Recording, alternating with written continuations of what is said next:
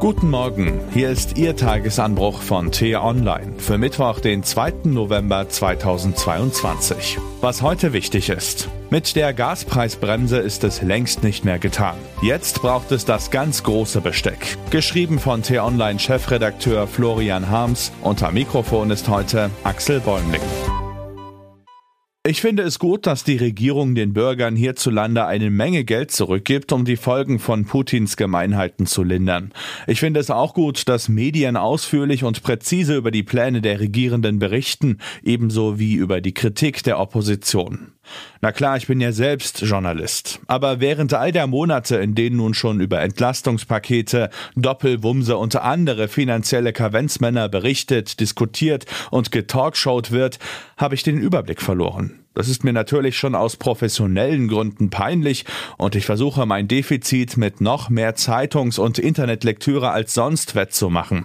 Aber auch ich bin nur ein Mensch und ich habe zudem den Eindruck, dass ich nicht der Einzige bin, der von den permanenten Krisenfolgen Entlastungsdiskussionen allmählich die Nase voll hat.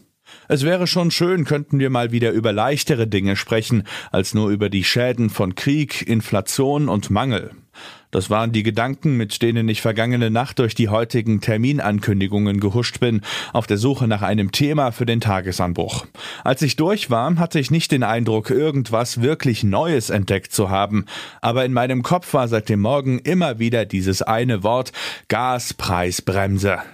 Da fiel es mir wie Schuppen von den Augen. In der aktuellen Lage brauchen wir nicht weniger, sondern dringend noch mehr Bremsen. Aber nicht nur für Gas, Strom und Öl, sondern in viel grundlegenderer Hinsicht. Da wir Deutschen eh im Ruf stehen, eher bedächtig und penibel vorzugehen, passt es doch gut, wenn wir den Sturm der Ereignisse drosseln, indem wir nun allerorten fröhlich die Bremse reinhauen. Es ist zum Glück überhaupt nicht schwer, die passenden Orte dafür zu finden. In vier Tagen beginnt die Weltklimakonferenz in Ägypten. Leider sind die Staaten noch weit entfernt davon, ihre Versprechen zu erfüllen. Gehen wir also mit gutem Beispiel voran und treten öffentlichkeitswirksam auf die Bremse. Tempolimit auf den Autobahnen, Langstreckenflüge begrenzen und fünf Jahre lang weder Rindfleischverkauf noch Kreuzfahrten noch Formel 1. Anschließend kann man ja weitersehen. Vielleicht gibt es dann schon super Technologien zum Absaugen der Treibhausgase aus der Atmosphäre. Wo wir schon mal beim Abbremsen sind, können wir bei der Geldpolitik gleich weitermachen. Heute entscheidet die amerikanische Notenbank über die Höhe des Leitzinses. Alle anderen Institute werden ihr wohl früher oder später folgen, auch die EZB. Deshalb ist der Fall auch hier glasklar. Die Banker sollten jetzt dringend auf die Inflationsbremse treten, Zinsen weiter hoch.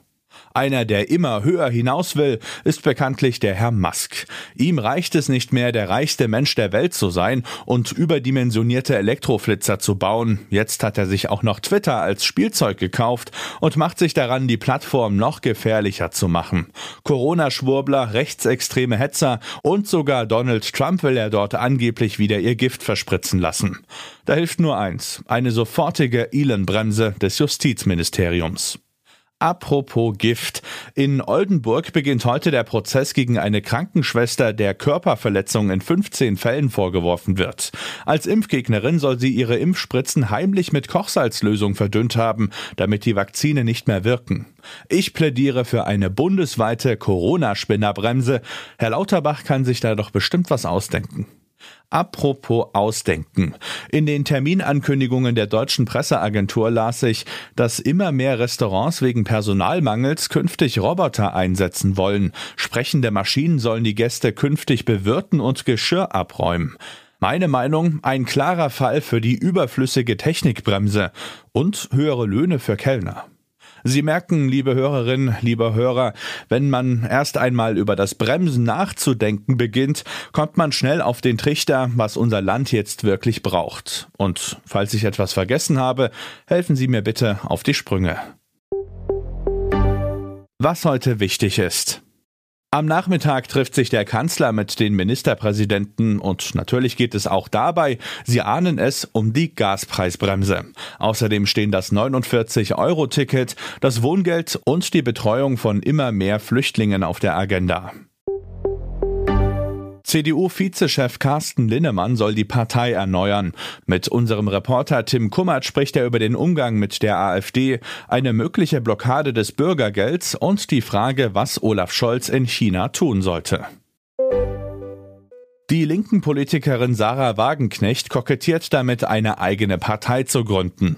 Warum ihr das niemals gelingen wird, erklärt unser Kolumnist Christoph Schwennicke.